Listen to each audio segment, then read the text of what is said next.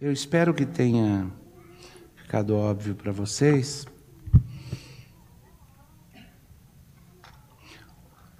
O quanto o tema que eu quero lidar, naturalmente até as crianças já deveriam entender com muita tranquilidade. Mas é um grande desafio para nós.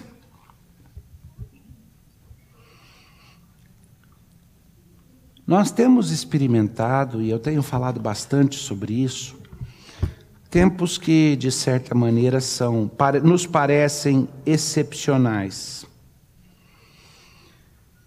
E o que eu queria começar com vocês hoje, eu vou pregar no livro do Apocalipse. Eu vou tentar expor para vocês, semana após semana, de uma maneira que, ao invés de dar a impressão de que é um livro de mistérios, cujo propósito é algum tipo de curiosidade gnóstica, essa é a expressão que a gente usa para quando uma pessoa constrói a sua religião em torno da ideia de mistérios. Na verdade, é um livro escrito para dar conforto e consolo e para nos lembrar quem nós somos, para nos preparar para os tempos difíceis. É um livro da Bíblia que muitas vezes é deixado de lado é, porque há uma alegação de que ele é difícil de entender. Então, por exemplo, João Calvino é, é, escolheu não lidar muito, o grande João Calvino escolheu não lidar muito com o livro, porque disse o livro é complexo demais para entender, eu não vou entrar nesse emaranhado, não vou me encrencar aqui. E eu conheço várias pessoas dentro da nossa tradição reformada que se esquecem que é um dos livros da Bíblia que tem uma declaração direta de que quem lê e entende o conteúdo desse livro, de alguma forma tem uma bênção especial. Já parou para pensar nisso? Se eu te der 20 músicas para ouvir e disser todas são lindas, agora a música 8, se você ouvir, vai mexer de uma forma muito especial com você. Duas coisas podem acontecer. Pode ser que você escute todas as outras primeiro para deixar o melhor por último. Ou o contrário, vou ouvir primeiro aquela mais preciosa. Mas certamente você não vai ouvir o resto e ignorar exatamente aquela que eu falei, certo? A não ser que seja birra. Tá? E o livro do Apocalipse muitas vezes é um que as pessoas têm medo de mexer com ele. Por quê?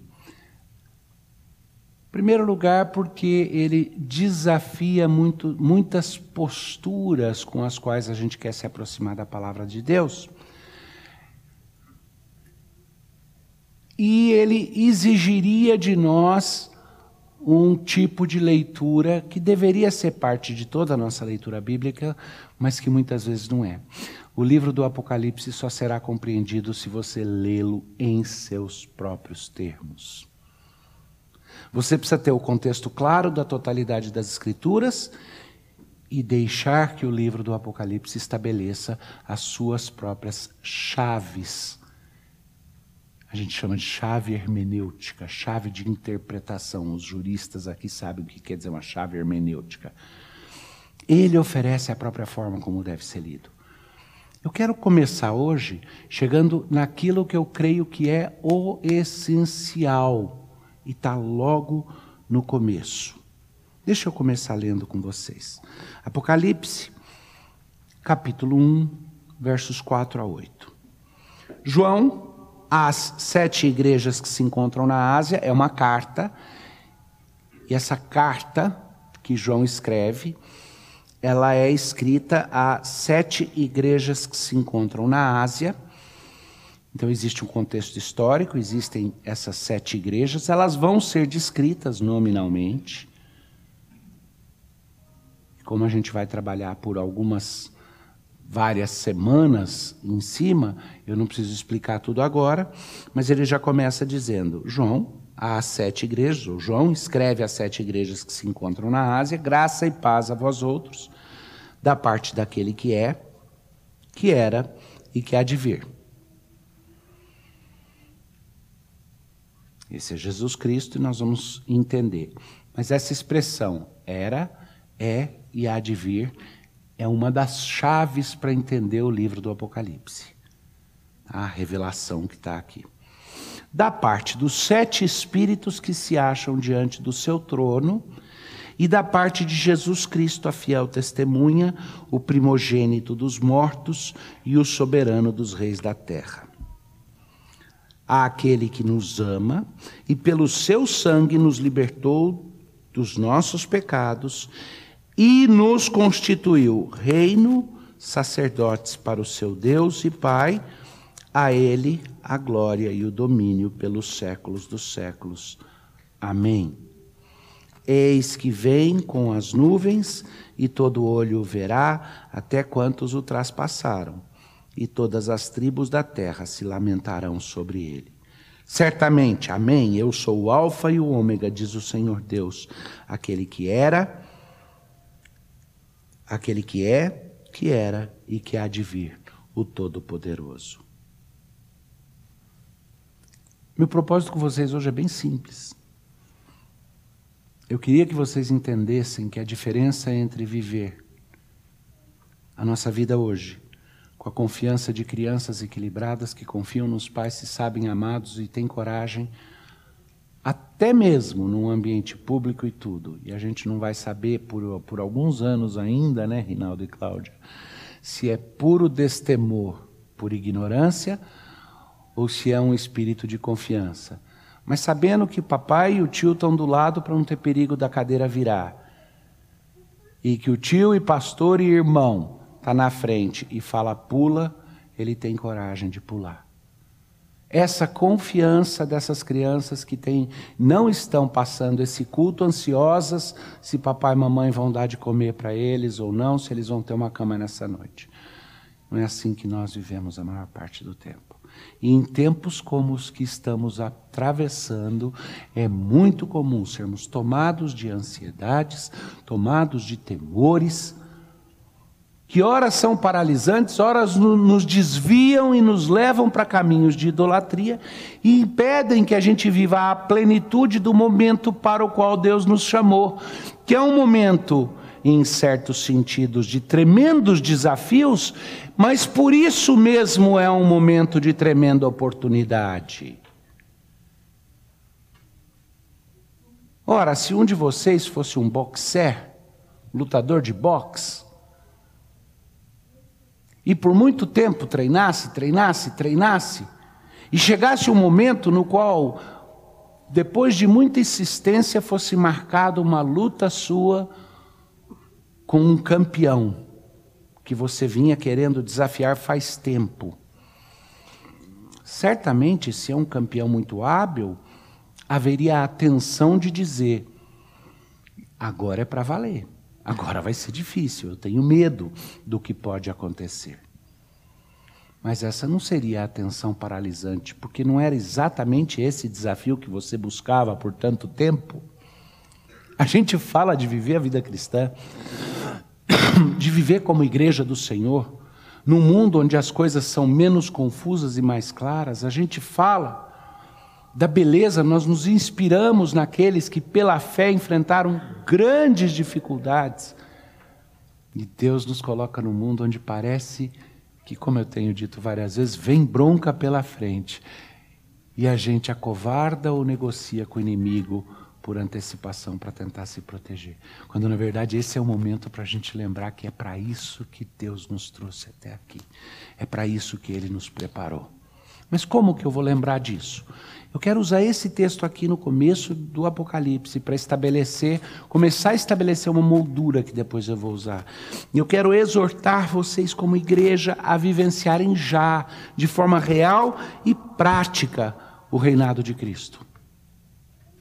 O rei mandou uma carta específica para essas sete igrejas, mas ele endereçou essa carta também para você, de certa forma. Eu vou mostrar, à medida que a gente desenvolve o nosso trabalho aqui no livro de Apocalipse, que essa chave, o que é, o que já foi e o que vem a ser, ela é repetida não só com relação ao próprio Deus, aquele que é o princípio e o fim, aquele cuja glória é era e há de ser.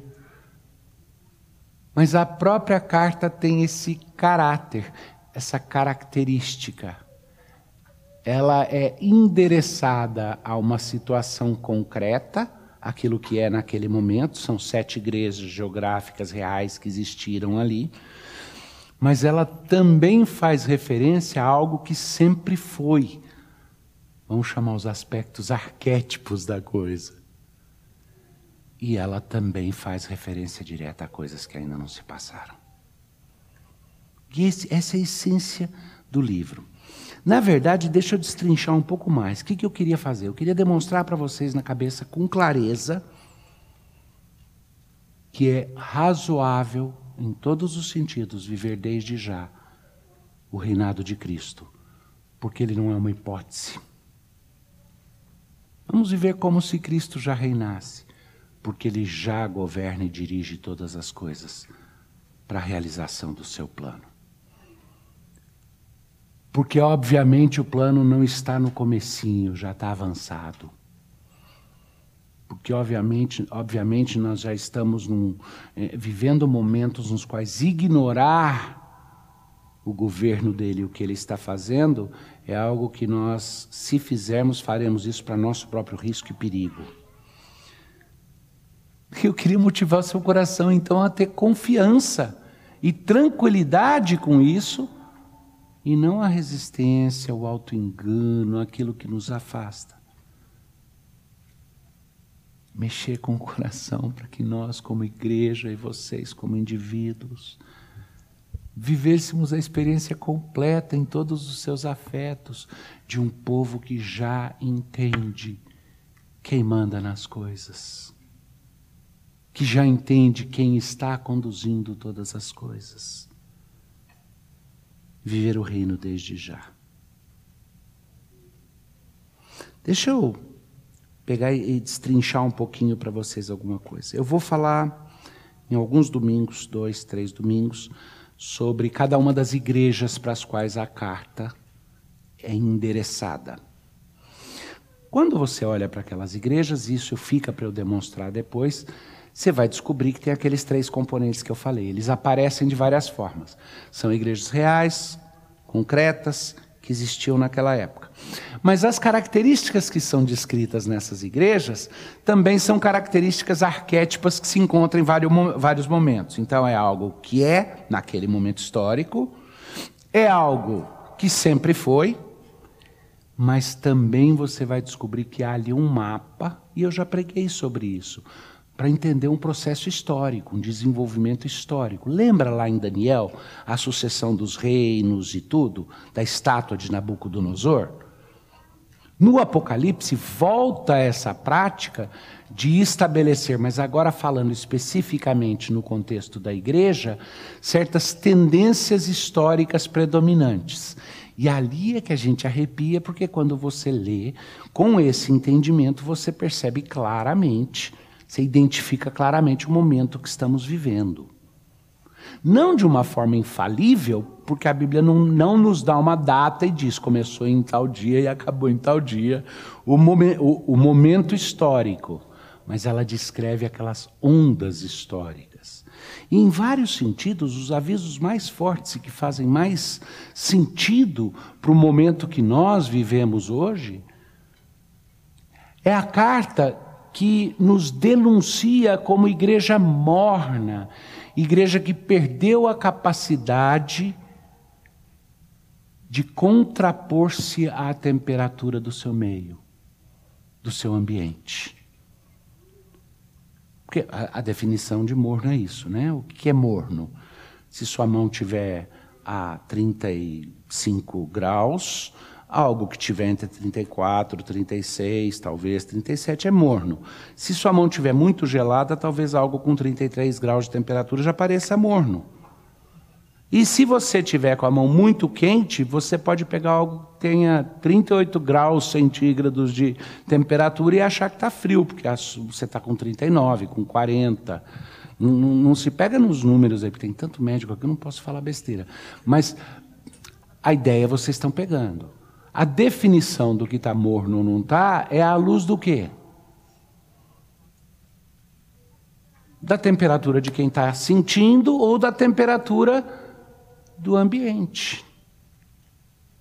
num dia de muito calor, 40 graus de calor, eu te dou uma vasilha com água que está a 28 graus. 28 graus não é frio. Mas essa vasilha colocada na testa já refresca um pouco. Porque está alguns graus abaixo da temperatura em volta. Então, quando fala de igreja morna, e eu estou antecipando um pouco aqui só para vocês entenderem o, o contexto e o texto de hoje, é uma igreja que perdeu a capacidade de alteração, vamos dizer, de temperatura. No seu, ela se adaptou ao meio ambiente. Aqui, João começa a anotar a revelação que recebeu de Deus, a ordem de Deus. Escreve a essas igrejas a mensagem que eu tenho.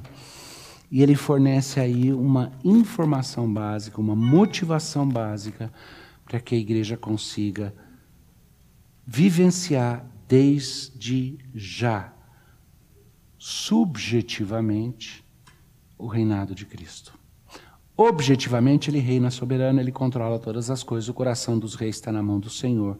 Não há governante que haja sem que Deus conduza. E ele encaminha todas as coisas, quer seja aqui no Brasil ou globalmente, na direção dos seus planos, objetivamente. Objetivamente, eu posso perfeitamente dizer: o Senhor Deus tem controle sobre cada fio de cabelo seu. Agora, eu experimentar essa realidade objetiva na minha interioridade, e especialmente nos meus afetos. Porque a minha racionalidade, muitas vezes, ela consegue um distanciamento da situação. A gente consegue ser analítico e analisar alguma coisa como se estivéssemos fora dela, mesmo quando estamos dentro. Em parte, não é muito. Mas os nossos afetos, eles sempre são vividos dentro da nossa experiência, dentro do nosso contexto, dentro do nosso coração, sempre, sempre. Vamos começar destrinchando. Tem três pontos principais que eu vou concentrar para vocês. O primeiro deles é a questão de pertencimento. A abertura dessa carta fala sobre pertencimento.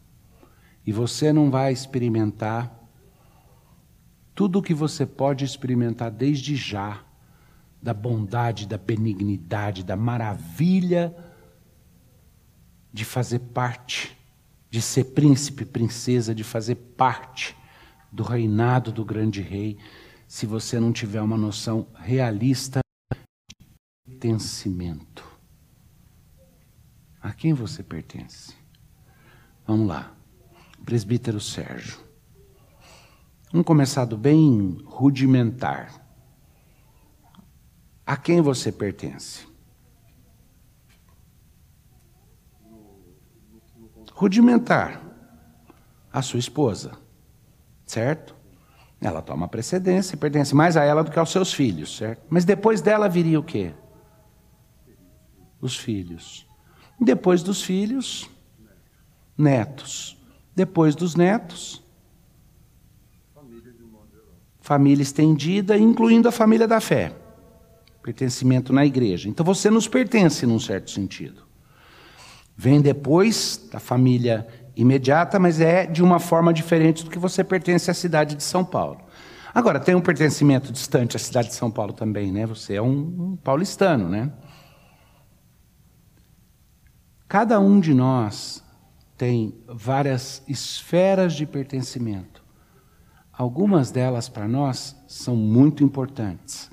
A gente às vezes até se define pela família, depois pela profissão, às vezes por classe, às vezes por posicionamento. Então, por exemplo, a máscara hoje para muita gente virou uma forma de indicação de pertencimento, certo? Se o Rinaldo. Bom, eu não devia ter chamado a atenção, né? Mas ele está de máscara, é uma máscara especial de pelos com uma boca desenhada. Se o Rinaldo aparecer aqui com três máscaras, ele pertence a alguma classe especial de pessoas? o presbítero Sérgio falou os esquerdistas, mas eu não quero entrar na discussão política. Ele pertence a uma classe de pessoas que acredita que três máscaras são necessárias. Ele pertence. Está na cara, é quase como um emblema, certo? Eu vou parar por aí porque continuar nesse caminho a gente vai começar a falar de todos os rótulos, as máscaras e os emblemas que a gente usa de pertencimento. Mas é tão fácil esquecer o ponto principal.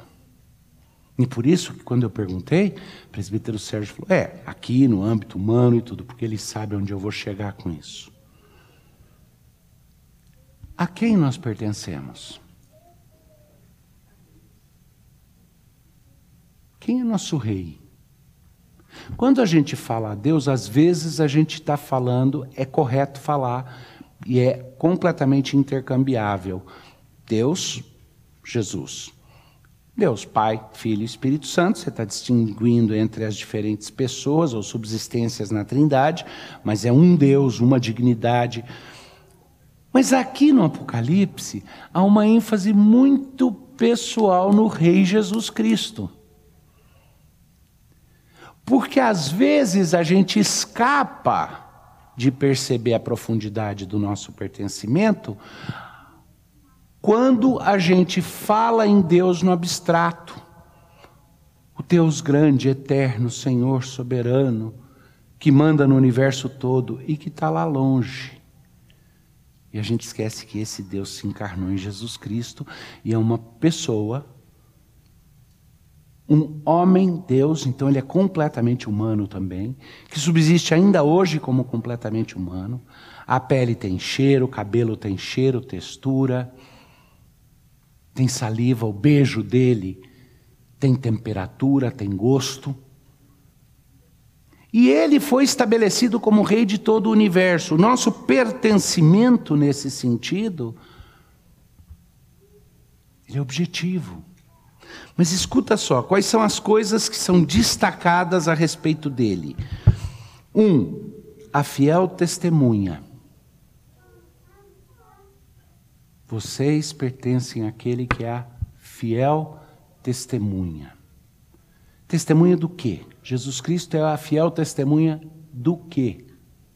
O que, que a Bíblia fala sobre o papel que esse rei e juiz exerce? Por exemplo, quando você quando seus pecados são trazidos diante do Pai, quem é que argumenta em seu favor? Jesus Cristo. Ele é o seu advogado. Ele é juiz, mas ele é também o advogado que diante do Pai diz: essa pessoa está inclusa nos meus méritos. Perdoados os pecados, porque eu morri por essa pessoa. Mas ele é mais do que apenas o sacrifício vicário. Ele é o começo e o fim da obra redentiva de Deus. Você foi escolhido desde antes da fundação do mundo. Em quem? A Bíblia é clara quanto a isso. Em Cristo. E escolhido desde antes da fundação eh, do mundo em Cristo, para quê? Põe isso num gancho e segura por uns minutos. Então, qual é o seu pertencimento? Nós pertencemos juntos àquele que é a fiel testemunha da obra redentiva da Trindade. Aquele que é o penhor e aquele que anuncia a nossa redenção. Aquele por intermédio de quem fomos feitos, chamados desde antes da fundação do mundo feitos no tempo e no espaço e garantidos na eternidade. Mas aqui no próprio texto, como eu li, ele fala mais alguma coisa. Porque Jesus não é só a testemunha e aquele que nos compra pelo seu sangue, pelo seu amor, mas ele é aquele cujo reinado é implacável. Ele reina e governa todas as coisas nesse mundo de uma forma justa intolerante. Espero que essa palavra tenha soado estranha ao seu ouvido. O governo do grande rei Jesus é tolerante? O que, que Deus pensa sobre ídolos? O que, que Deus pensa sobre a possibilidade de alguém ser salvo sem os méritos de Jesus? A razão pela qual está ok, de certa forma, falar em sermos tolerantes na nossa vida é porque o tipo de tolerância, a gente está usando o termo tolerante de uma outra maneira no sentido de que nós devemos ser graciosos e condescendentes como forma de expressar gratidão, porque Deus foi gracioso conosco. Mas Jesus não é um rei que aceita discórdia, não é um rei que é, é, vê a agressão e fala, tá ok. São crianças, são bobinhos. Ele é justo, ele é intolerante, não há outros deuses diante dele. Não há ídolos. A lei dele é absoluta. Ele é soberano, não tem um canto que não esteja sobre o seu domínio. Ele é santo. Ele é aquilo que nós não somos. Ele é puro em todos os seus desígnios, em todos os seus caminhos. Esse é aquele que escreve. É a ele que pertencemos. O resto é o resto. Maior do que ser um brasileiro, maior do que ser homem, maior do que ser mulher, maior do que ser criança, velho, adulto. O grande nivelador é isso. Do mais infantil de nós aqui até o mais maduro de nós nosso pertencimento é o mesmo, nós pertencemos ao Rei. E aquele que nos elegeu nele já disse: somos povo chamado. Aliás, vamos, vamos lá, vamos pegar outra ideia. Eu falei do pertencimento, né? Qual que é a nossa vida? A nossa dependência. Eu não falei de dependência com as crianças. Se eu pertenço a Ele, do que é que eu dependo? Por intermédio de quem eu vou viver essa vida? Sozinho eu não consigo, eu vou viver ansiedade, eu vou viver medo. Se eu entendo que eu pertenço ao grande rei, a minha vida só é possível como dependência de uma graça que é eterna. Minha vida não pode ser pautada pelos parâmetros contingentes, momentâneos, ou humanos. O elemento de comparação não pode ser os outros ao meu redor, não pode ser meu momento histórico, não pode ser minha situação concreta. O elemento de, de comparação é a dependência na graça de Deus, da qual todos nós dependemos, tendo sido chamados nele. A nossa justificação é somente mediante a Cristo. Mas se fomos justificados, não somos mais escravos não pertencemos mais a esse tempo obscuro. E a ansiedade na qual nós vivemos quanto a nós mesmos, vocês notaram, eu comecei lidando com algo que é para ser o antídoto da minha ansiedade com o lado de fora, com as coisas externas. Agora é o seguinte, a ansiedade com a qual você lida com você mesmo, ela não pode continuar a sua, o seu pertencimento a Cristo determina que você tem que viver hoje com a dignidade de pessoa que se entende perdoado e justificado em Cristo. E que justificados por Cristo nós temos paz com Deus, e se temos paz com Deus, não somos escravos. Nem escravos dos nossos piores apetites, nem das mentiras preciosas que a gente guarda. Tem um lado lindo disso, de libertação, somos livres. Tem um lado doído, porque isso significa que quando você continua vivendo daquele jeito, você está escolhendo. A tua cela foi aberta e você está escolhendo dormir naquele chão fétido e sujo, em vez de sair pela porta que já foi aberta. Porque em Cristo nós fomos justificados, libertos da nossa escravidão o princípio geral da queda foi revertido dentro de nós. ainda que a gente continue experimentando os efeitos e as consequências, é hábito, é restolho, é característica da presente situação que ainda geme, esperando que nos manifestemos de forma completa como novo reino e nação. Isso significa que a sua vida e a minha vida hoje deveria ser com a dignidade de pessoas que se entendem súditos mas súditos da maior, do maior reino que existe, do reino eterno, da pedra não cortada por mãos humanas que vem e derruba todos os reinos desse mundo, quebra aos pés a estátua e a torre de Babel e a tentativa de qualquer domínio humano, e enche toda a terra como alicerce de uma nova nação cósmica. Nós somos súditos mas súdito sempre tem um peso, a gente acha meio negativo, né? Não deveria, porque é o Rei Jesus a quem eu pertenço. Mas a Bíblia também nos chama de embaixadores desse reino, chamados para viver esse reino num lugar onde ele ainda não é conhecido de todos, desde já. Mas somos uma nação, um sacerdócio santo, uma nação santa colocada de lado, e não há outra razão para continuarmos vivos, exceto vivermos como raça eleita, sacerdócio e nação santa. Desculpa, mas agora eu vou chegar bem no xizinho da questão. Vocês não estão vivos hoje, vivendo aqui na terra,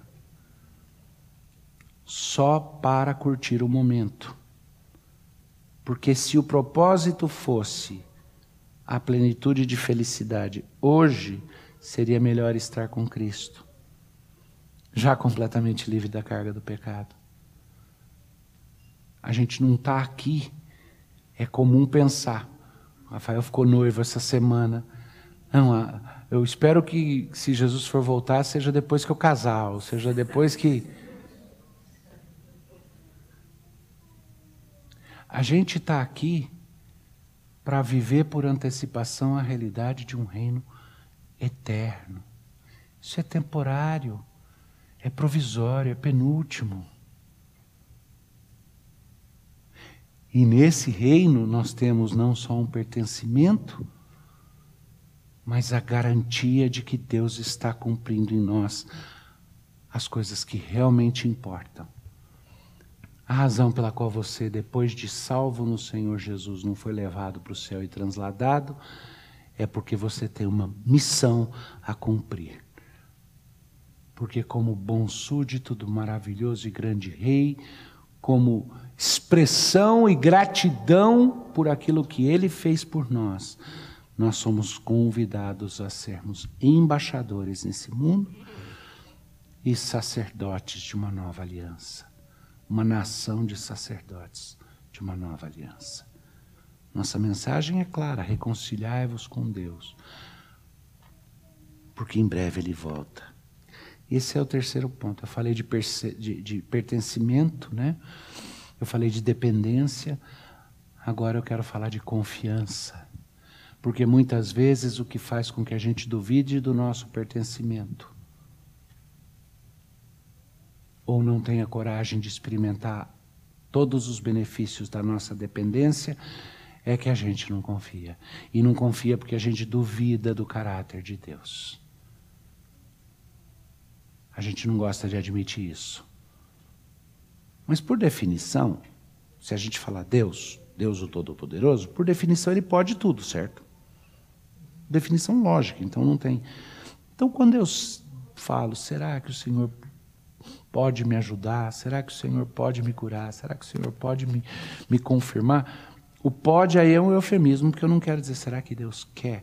Quando eu estou em momentos muito tensos, eu falo se Ele quer. Mas o que eu estou sugerindo, e não quero gastar tempo demais nisso hoje para não esticar, é que as nossas dúvidas quanto a Deus são dúvidas de caráter, dúvidas moral, morais. Será que ele me ama de verdade? Será que a compreensão de amor de Deus não é meio distorcida, diferente da minha? Deus quer o meu bem, mas vai que o, o que ele acha que é o meu bem não é o que eu acho que é o meu bem.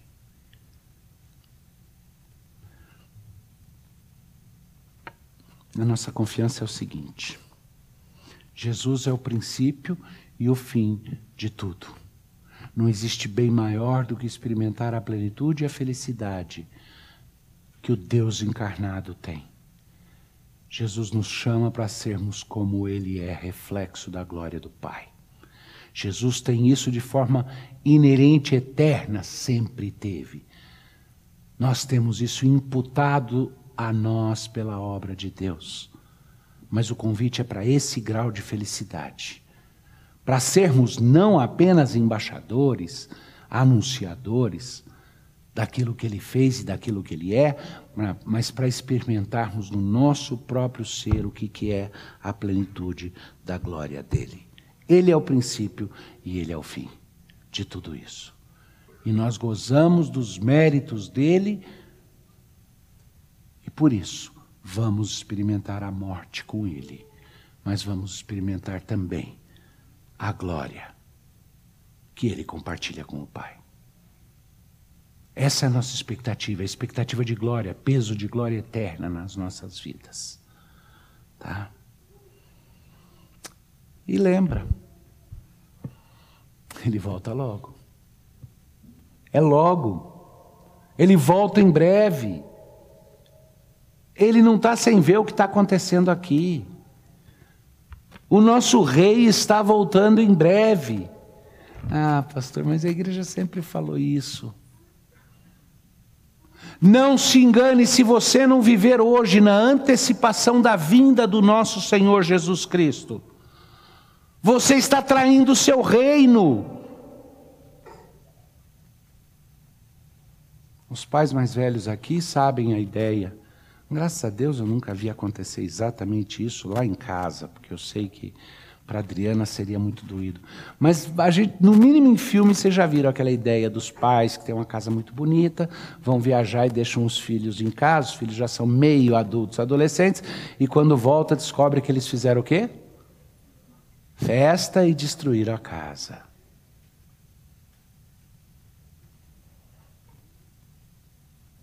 Nós somos chamados para sermos filhos que vivem desde já na certeza da iminência do retorno do Rei. Isso deveria mudar tudo. Nos dá o senso claro de que não estamos aqui para brincar e destruir esse mundo, mas para cumprir o propósito de quem nós somos, com alegria e confiança, porque em breve o Rei virá e todos os joelhos se dobrarão e o mundo todo verá o Senhor. Para de se concentrar nas ameaças que são feitas contra você, ou que venham a ser feitas. São irrelevantes, nós somos mais que vencedores porque o Rei está voltando. E Ele é o começo, o princípio e o fim, a história já está determinada. Vocês já me ouviram falar muitas vezes, né? O fim da história a gente sabe. Jesus vence no final. Hoje eu estou querendo lembrar vocês que o fim da história, você sabe, Jesus vence no final, tem como correlato, você vence no final. Como herdeiros com Ele. Príncipes e princesas, nação santa. Mas isso deve lembrar você de uma outra coisa: é Ele que vai consumar a história, não você. Você não está aqui para ser protagonista dessa história. Está aqui para ser coadjuvante dessa maravilhosa história. Porque assim como a glória é primeiro dele, a consumação das coisas ao nosso redor é primeiro dele, não nós. Não é pela nossa força, não é pelo nosso esforço, e isso deve trazer, ao mesmo tempo que conforto e consolo, deve nos quebrantar o orgulho porque nós vivemos na dependência daquele que é o único que pode consumar todas as coisas, julgar esse mundo. A gente deve aprender a olhar para esse mundo com os olhos de Jesus e entender os tempos. Mas quem é que vai passar julgamento sobre esse mundo, sobre as pessoas, sobre os ímpios? Nós? Quando a gente faz isso, a gente está usurpando o papel daquele que é o verdadeiro e justo juiz. Mas é interessante que esse Jesus virá em breve, subitamente, para tomar posse e estabelecer de forma clara para todos o reino que já é dele. Para tomar posse sobre as manifestações terrenas de um trono que ele já ocupa no universo. Para tirar do usurpador e mostrar para todos. Eu arrisco dizer que é para o seu benefício. Que ele está fazendo esse drama todo para que os seus olhos vejam e entendam a construção maravilhosa que ele está fazendo de um santo edifício feito de pedras vivas, feito conosco. Um tabernáculo de habitação permanente para Deus. A quem você pertence? Segundo, você vive como se soubesse a quem pertence? A beleza e a santidade de Deus têm sido marcas nas nossas vidas. Propósito. A gente tem demonstrado o propósito de pessoas que vivem na dependência da graça de Deus, no descanso e na confiança, não como se tivessem alguma coisa para perder, mas como quem já ganhou.